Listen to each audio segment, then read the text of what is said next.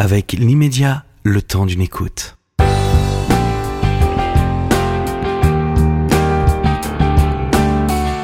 100% Berkoff, c'est bien sûr avec André Berkoff.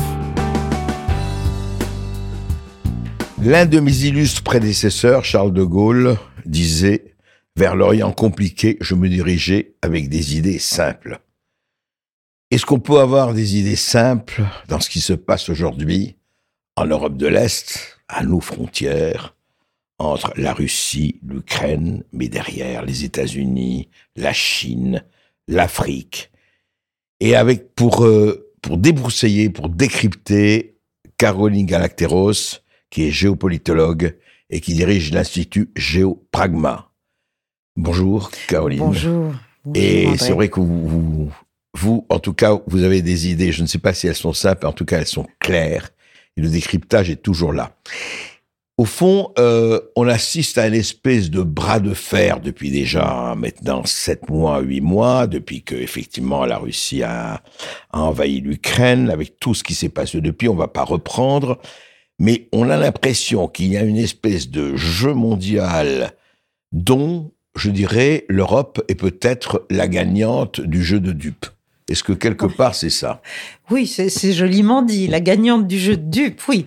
C'est clairement euh, l'Europe est, est clairement la cible.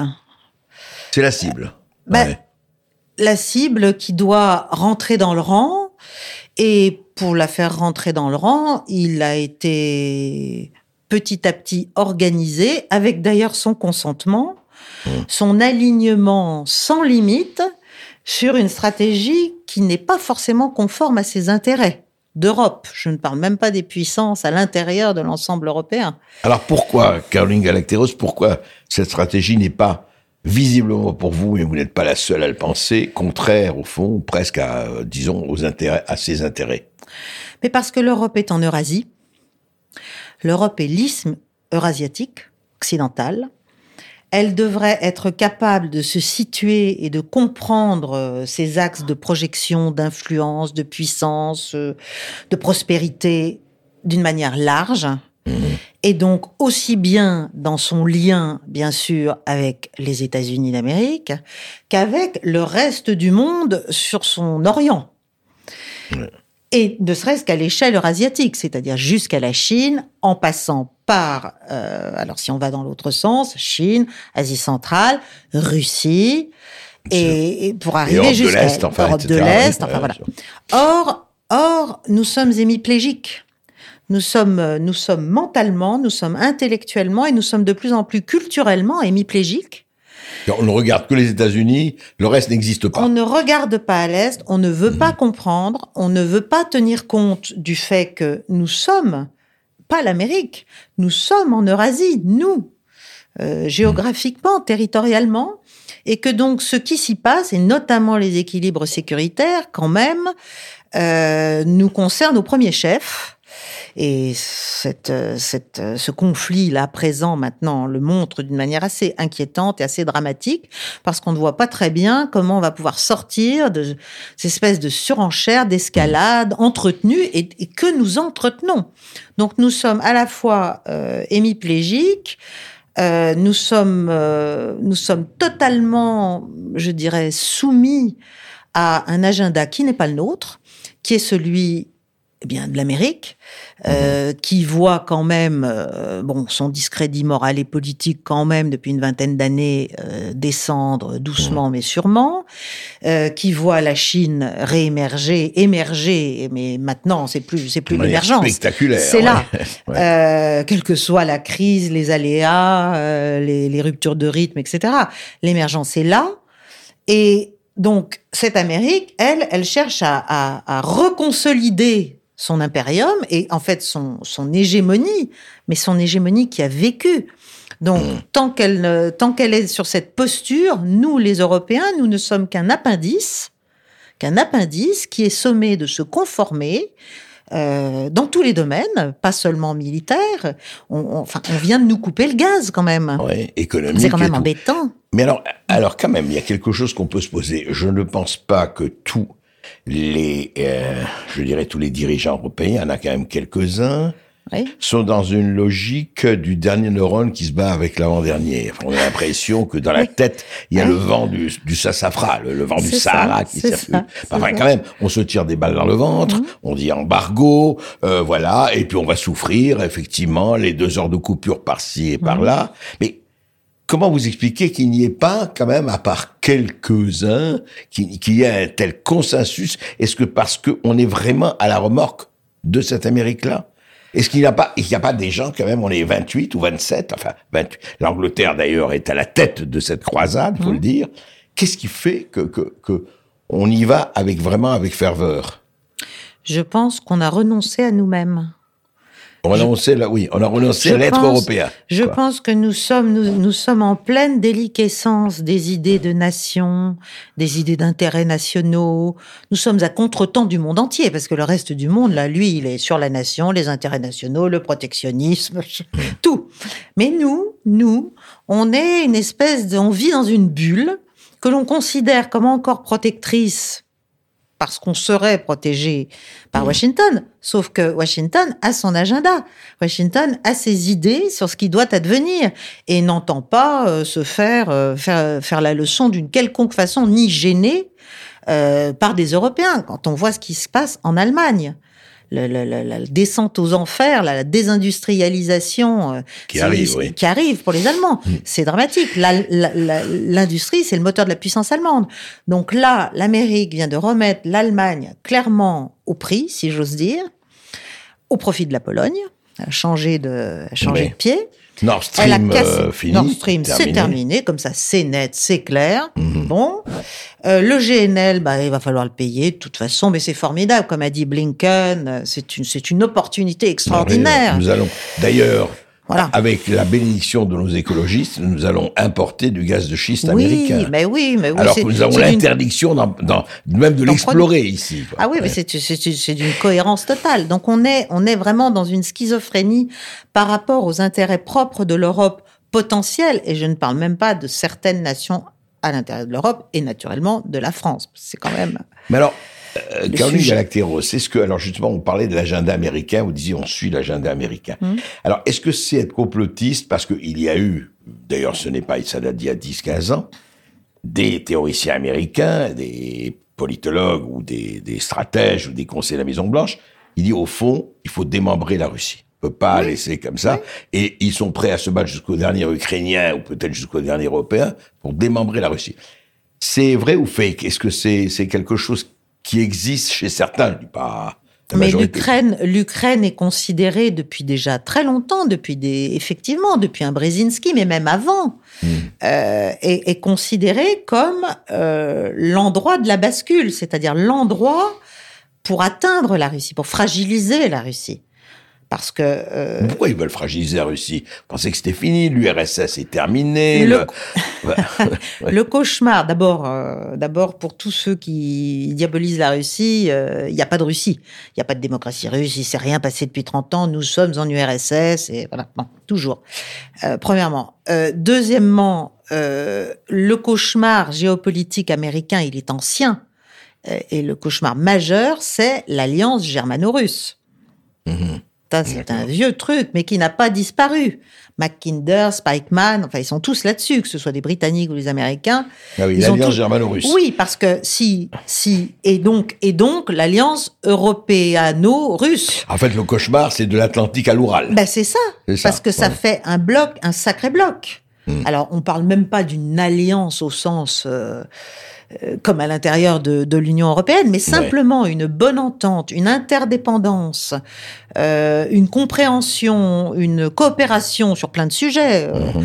euh, que ce soit euh, économique bien sûr, énergétique bien sûr, technologique. C'est enfin, impensable pour l'Amérique. Enfin, bah, c'est un cauchemar. Ça veut dire que le continent monde, ce qu'ils appellent le continent monde, donc l'Eurasie, devient puissante. Or, Mm. il est hors de question que quiconque devienne puissant quand on est quand on considère que on, on incarne euh, un destin et une vocation exceptionnelle et que et que c'est à nous de, enfin c'est à nous l'empire Ouais. euh, de définir euh, les normes du comportement, du bien, du mal, et puis surtout les normes monétaires internationales et financières. Alors nous y arrivons, absolument nous y arrivons. les Est-ce sujets que ce n'est pas voilà le, le, le non-dit, le dessin caché de la tapisserie Est-ce que ce n'est pas la dédollarisation du monde? Parce qu'on sait très sûr. bien, là, depuis on l'a assisté, hein, avec Swift, avec tout ça, Avec tout. où les gens se sont dit attendez, attendez, le dollar très très bien, mais on savait qu'on savait que depuis 1945, il n'est pas question d'importer ou d'exporter une goutte de, de pétrole. euh, Sinon en dollars. Et maintenant qu'avec euh, l'Arabie Saoudite et la. Eh oui. Chine qui exportent en yuan, Eh oui. etc. Et puis le, le spectre, en tout cas pour les Américains, d'une autre monnaie appuyée sur l'or entre le rouble, le yuan et, et, et la roupie. Euh, Est-ce que ça aussi ne joue pas en disant on, on est prêt à tout faire pour empêcher le dollar de Ça de joue à fond. Ça Ouais. joue à fond parce qu'en fait, l'économie américaine et la puissance américaine elle est basée sur celle du dollar. Euh, c'est parce que le dollar est la monnaie des échanges mondiaux et il est resté depuis des décennies euh, que l'Amérique peut vivre à crédit déjà, puisqu'elle imprime le dollar. Ouais. Elle- Bon, elle fait ce qu'elle veut. C'est notre monnaie, c'est votre problème, comme disait l'autre. Euh, donc le monde entier ne peut s'en passer. À partir du moment où une alternative commence à se lever, et les projets ont déjà quelques années, qu'ils soient Certes. chinois, qu'ils soient russes, que ce soit un panier Mais de là, on a monnaie. l'impression que ça commence à acter, quoi. Eh ben, en fait, moi, je prétends que ce qu'on a fait en, en poussant, si vous voulez, parce que ça ne date pas du 24 février, en poussant depuis au moins 2014, mais à vrai dire depuis le début des années 2000, euh, la Russie dans ses retranchements jusqu'à la faire réagir, Et dans les bras de la Chine. Enfin, et aussi, ouais. du coup dans les bras de la Chine, en fait, on accélère une bascule qui, globalement, d'un point de vue américain, euh, est très dangereuse. D'un Mm. point de vue européen, ça pourrait être très intéressant si on était un peu euh, ouvert et un peu, Mm. si on était capable de penser nos intérêts de manière propre, euh, de penser pour nous-mêmes et par nous-mêmes. Ouais. On pourrait au contraire trouver un équilibre. Trouver, parce qu'il faut un équilibre. Bah, Et de toute clair. façon, le monde, le monde, ne, le monde n'est pas, une, n'est plus unipolaire. Je veux dire, la, la, la fin de l'histoire, tout ça, c'est fini, c'est terminé. Bon, donc, euh, on, on devrait sortir de ces utopies et commencer à chercher à restabiliser toutes Mm. ces zones et toutes ces zones tectoniques géopolitiques au mieux de nos intérêts européens et singulièrement français. Quand on voit ce qui, ce qui arrive à nos positions anciennes et déjà un peu abîmées en Afrique, quand on Vous voit ce avez se- au Mali et compagnie, Ah, non, Burkina bah là, Faso. Burkina Faso. etc. Puis c'est pas fini, c'est- ça va continuer. ouais, Ça va continuer parce qu'en fait, l'Occident n'a plus, euh, ne peut plus se permettre d'être en surplomb moral comme ça, d'édicter les canons du bien et du mal pour la planète. Ça ne marche pas, plus personne ne le croit. Ça fait déjà longtemps, je pense que ça fait 20 ans déjà. Mais maintenant, c'est, ça se voit vraiment Mmh. trop.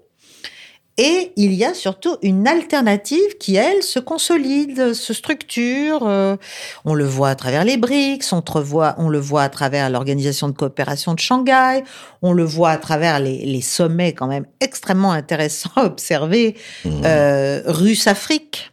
Ouais, ouais. Il n'y a pas que la Chine-Afrique, multiplient, il y a les pas que la Russes-Afrique. Ouais, a absolument. Euh, on, tout ça est en train de se, voilà, de se, de, de, de, de- de se renforcer globalement face à nous. Or, l'Union européenne, c'est tout juste si elle sait qu'il y a une union économique eurasiatique euh, de l'autre côté de ses frontières. que ça- tout Tout ce qui s'est passé, Shanghai et compagnie, ça les. Et- ça ne nous intéresse Ouais. pas. Mais à chaque fois, ouais, c'est naïvement, je me dis, mais comment, Comment il se fait, mais vraiment, comment il se fait qu'ils sont dans une telle bulle Un enfant de 12 ans pourrait quand même regarder ça en disant il se passe quelque chose. Et là, c'est magnifique parce que quelle est notre, notre réponse? Le col roulé Oui.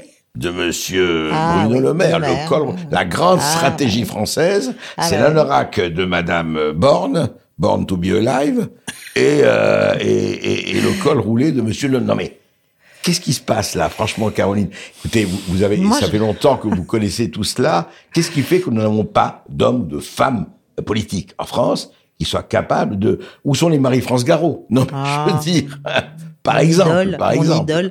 mais oui, non mais euh, non mais il y a plus de sens de l'État. A- parce qu'en fait, il n'y a plus de, de, de croyance dans la pertinence de l'État. Ouais. c'est le marché. Le reste, C'est le marché, ouais, euh, tout doit se régler, s'équilibrer comme ça. C'est la lutte quand même technologique, etc.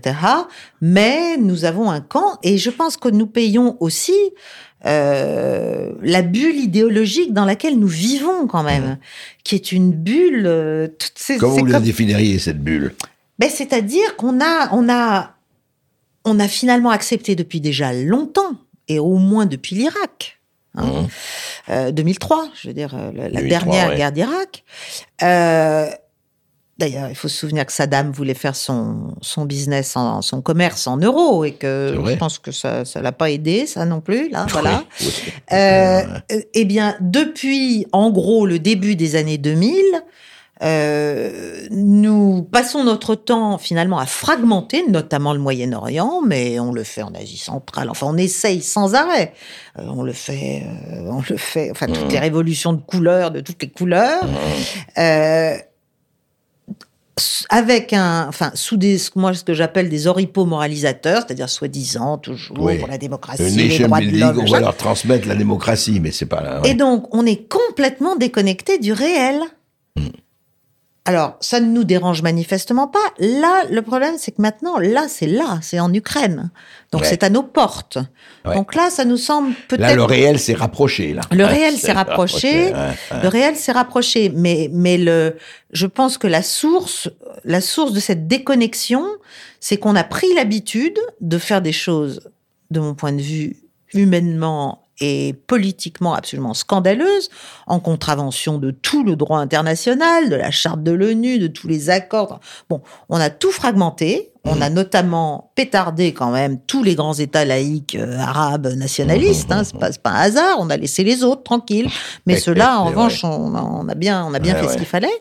Et donc, on est, on est tellement décalé. Il faudrait tellement, euh, je dirais pas faire amende honorable, mais au moins être capable de faire un petit retour sur Bah, soi se rendre compte, et de se dire qu'est-ce que ça m'a rapporté. En Mmh. termes d'influence, rien, un désastre, un désastre, l'influence occidentale. C'est Et elle diminue. euh, c'est des, des centaines de milliers de morts. Mais pourquoi faire? La lutte contre le terrorisme, soyons sérieux.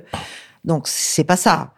Euh, si vous prenez des cartes, des pipes à l'échelle mondiale, vous comprenez déjà un peu plus quand même ce qui s'est passé au Moyen-Orient depuis 15 ans. Euh, Bon, euh, voilà, mais ça, on ne les montre jamais, on n'en parle pas, c'est scandaleux, c'est de la désinformation. Et Donc- on s'est mis, et on, on est resté Et on se sous met à la remorque. et on est resté sous la parapluie américain. disant, Ben voilà. oui, parce qu'on s'imagine si qu'il est protecteur. Mais il est percé. Mais on- ils le savent qu'il est percé. Mais non seulement il est percé, mais il est explosif. Parce que l'Amérique, elle, elle a un agenda qui, qui est un agenda guerrier, parce que parce qu'elle Mmh. vit de la guerre. Elle vit de la guerre depuis toujours. C'est c'est tout le paradoxe. C'est qu'on parle de paix et de démocratie, mais en fait, concrètement, qu'est-ce qu'on fait? On, on nourrit la guerre. Et alors, vous avez vu quand même que c'est- il y a quand même une nouveauté, moi, que je trouvais très intéressante, qui est de l'ordre de la superstructure, comme disait le cher Karl. J'ai été très frappé que dans son dernier discours, Poutine parle du woke. Ah et oui, s'attaque à l'idéologie woke. LGBT, machin, parent 1, parent 2 et quoi. Et il y va. Alors, c'est une manière, c'est un bon politicien aussi, c'est-à-dire qu'il joue et finit là-dessus.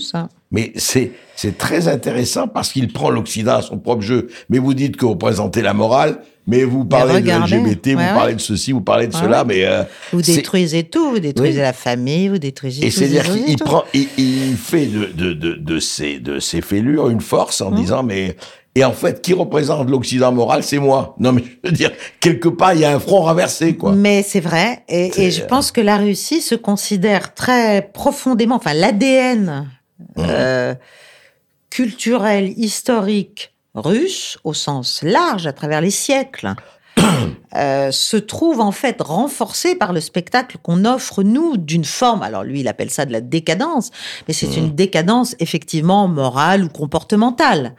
Bon, nous, on appelle ça la modernité, euh, on appelle ça euh, le dernier stade du progrès, on appelle ça euh, la liberté, etc.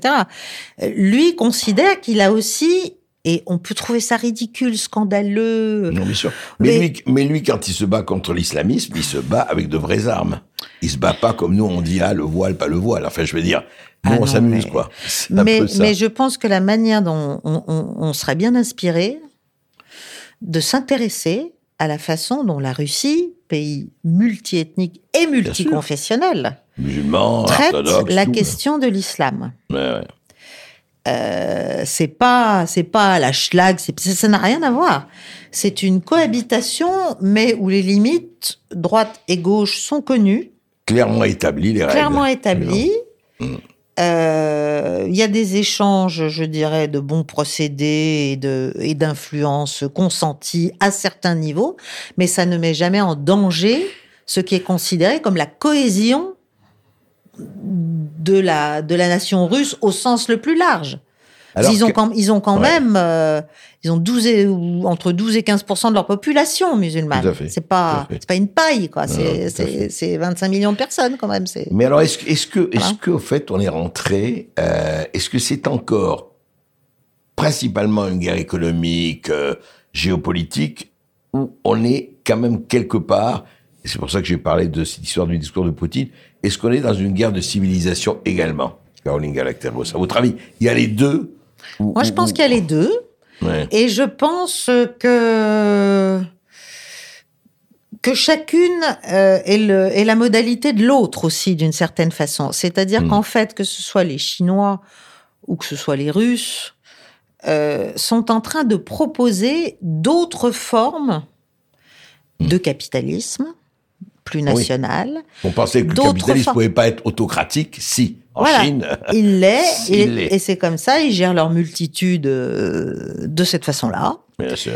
Euh, alors oui, c'est du contrôle, oui, c'est pas la démocratie telle qu'on la connaît, etc. Mais enfin, nous voyons même dans nos grandes démocraties qui se prétendent des modèles planétaires, euh, nous avons quand même aussi des limites mises à nos libertés Mmh.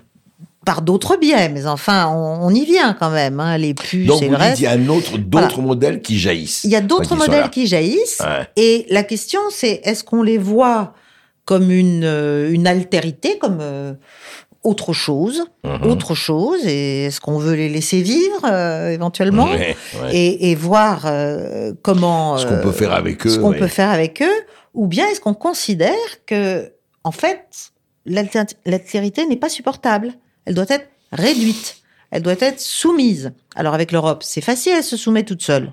Enfin, je veux dire, euh, les, les États européens, bon. euh, La servitude volontaire. voilà, nous adorons ça. Nous sommes affligés d'un syndrome de Stockholm euh, extrêmement développé et assez incurable, Mm. C'est manifestement. plus un syndrome, c'est une métastase. Et oui, c'est ça, ça métastase beaucoup. Et il y a plus, on ne produit plus, on ne produit plus des hommes d'État, on ne produit plus des, des, des- des gens qui ont le sens vrai. de l'État. Parce qu'aujourd'hui, la France pourrait encore faire beaucoup de choses pour la paix, pour l'apaisement de ce conflit. Simplement pour ça, il faut effectivement se désaligner. Eh Voilà. oui. Avant d'être non aligné, ce qui serait le reste, il faudrait déjà se désaligner. Ce que faisait un certain Charles de Gaulle. hein, Voilà, un- un- le grand Charles. Ouais, c'est Voilà, vrai que c'était. Non, c'est c'est et pour parler de géopragma, c'est intéressant de voir que regardez, vous parlez de la Chine, c'est vraiment intéressant parce que la Chine qui traite les Ouïghours du Xinjiang de manière euh, terrifiante, quoi, il faut le dire, les musulmans Tout Ouïghours du. Xinjiang vont négocier avec les talibans. Je Ah parle bah pas oui, seulement de oui. l'Arabie Saoudite, hein, Oui, oui. mais ils vont, c'est les premiers qui sont allés avec l'Afghanistan avec le retour des talibans. Donc le pragmatisme s'installe un peu partout. À tort ou à raison, je parle pas de morale là, bien sûr. De toute façon, euh, j'allais dire, la guerre est un peu le principe vivant de l'humanité souffrante, on va dire ça comme ça. Mm. Et si on ne part pas du pragmatisme, si on ne part pas des faits, si on ne part pas des gens tels qu'ils sont, si on n'essaie pas de comprendre un peu comment ils nous perçoivent, comment, quelles sont à eux leurs idées, leurs limites, on ne peut strictement rien faire. On peut continuer à faire la leçon, mais ça ne marche plus, ça ne produit plus rien. Ça produit du, dé- du pardon, du dégoût et du rejet. Euh, et du mépris et du mépris. Et oui, et, Voilà. et qui sont générateurs de, de guerres futures et d'affrontements euh, énormes. C'est l'histoire des ponts et des murs, quoi. C'est-à-dire, euh, il faut, il faut accepter de discuter. D'ailleurs, toutes les négociations internationales, hein, un peu, euh, qui ont pu apporter quelque chose, bah oui, il faut discuter avec La- ceux la qui, paix, a priori, une sont pas d'accord. et, puis le rapport Voilà. de force. Et puis Le rapport de force, c'est toujours, mais il n'y a que des rapports de force, ça aussi. De- depuis quand est-ce qu'on peut imaginer un monde sans rapport de Ça n'existe pas. Ça existe Mmh. même dans les familles, dans les couples. C'est- la structure humaine, quoi. Bon. Donc, Donc, la euh, leçon de Caroline Galacteros, c'est arrêter d'être des bisounours.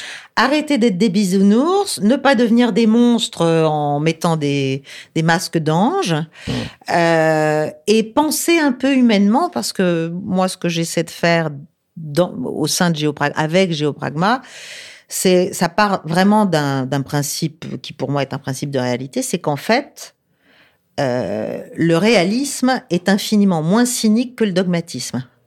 Voilà. Et que Exact. quand on regarde ce qui se passe dans tous les pays où nous avons prétendu apporter le bien-être au peuple, ben quand même, on peut. C'est vrai. On Mais peut se quelquefois poser- avec beaucoup- bonne volonté et sincérité. hein. Oui, mais ça oui, ne change mais- rien. Oui, mais. non. L'enfer est pavé de bonnes intentions, Voilà. c'est ça. Voilà. Donc, euh, Merci, Voilà. Caroline Galacteros. mais je vous en prie. Je vous en prie, André.